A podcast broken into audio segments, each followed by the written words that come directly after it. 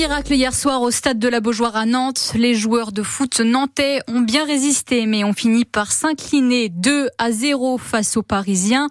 Malgré le résultat, Nantes s'est montré solidaire et cohérent et c'est ce que le milieu de terrain Moussa Sissoko veut retenir. Et beaucoup de cohésion et ça a été le cas aussi la semaine dernière face à Toulouse. Beaucoup de solidarité, beaucoup d'abnégation, beaucoup d'envie de chaque joueur de défendre comme des chiens sur chaque ballon.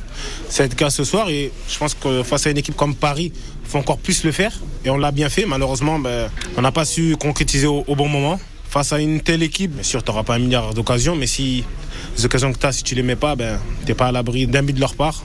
Voilà ce but de Lucas qui arrive, je la dévie, donc ça gêne un peu Rémi. après, il y a Kylian qui obtient ce penalty à 2-0. Ben, bien sûr, ça devient encore plus compliqué. Mais quand même, je pense qu'on aurait quand même mérité de marquer, mais on n'a pas su le faire. Donc il y a une défaite. Bien sûr, une défaite, c'est toujours euh, rageant.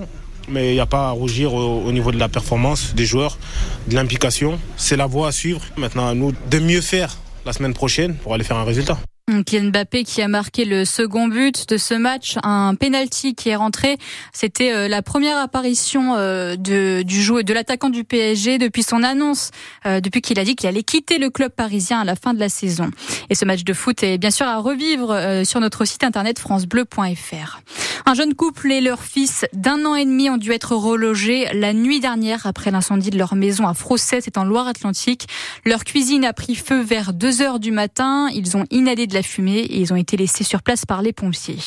Une jeune femme de 18 ans transportée en urgence absolue à l'hôpital de Nantes hier. Sa voiture s'est retrouvée sur le toit après avoir percuté un arbre à Montchamp, c'est près de Chantonnay en Vendée. Cette jeune fille rentrait du travail, elle se rendait chez ses parents. Elle était en arrêt cardiaque quand les pompiers sont arrivés sur place.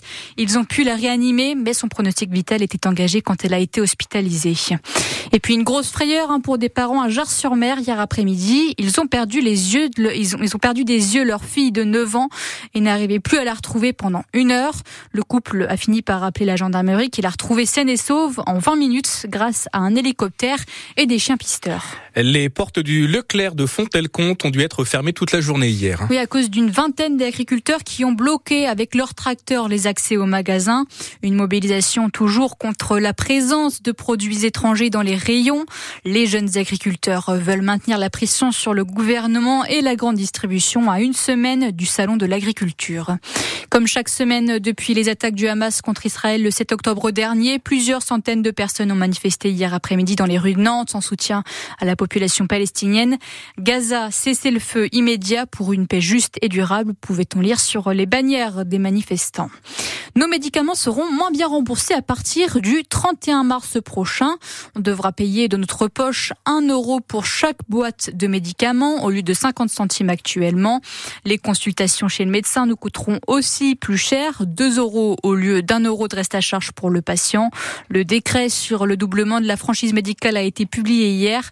Vous le retrouvez, euh, vous retrouvez toutes les infos sur francebleu.fr. Les trois quarts du pays sont en alerte rouge au pollen. La Loire-Atlantique et la Vendée ne sont pas concernés, mais ce risque d'allergie est élevé dans plus de 70 départements en France.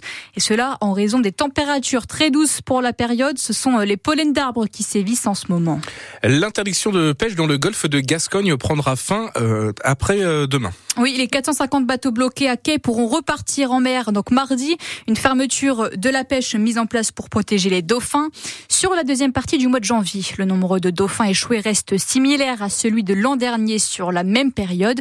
Mais il faut attendre de voir ce que ça a donné sur le mois entier pour Olivier Van Canet, biologiste à l'Observatoire Pélagis qui suit l'état des populations marines pendant cette période-là, si le niveau n'a pas euh, énormément diminué, c'est que quand les animaux meurent en mer, ils mettent un certain temps avant de venir s'échouer, ils dérivent.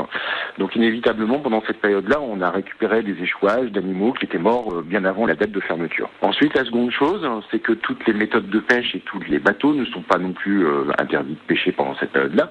Il y a quand même beaucoup de bateaux, les petits bateaux notamment inférieurs à 8 mètres, qui continuent à pêcher.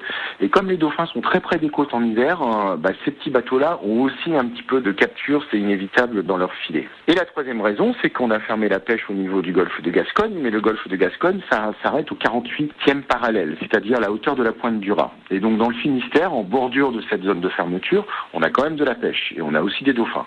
Donc il y a eu des captures qui ont été observées finalement dans les échouages au niveau du Finistère. L'interdiction de pêcher dans le golfe de Gascogne qui concerne donc plus de 450 navires dont une centaine en Pays de la Loire et elle prendra fin dans deux jours.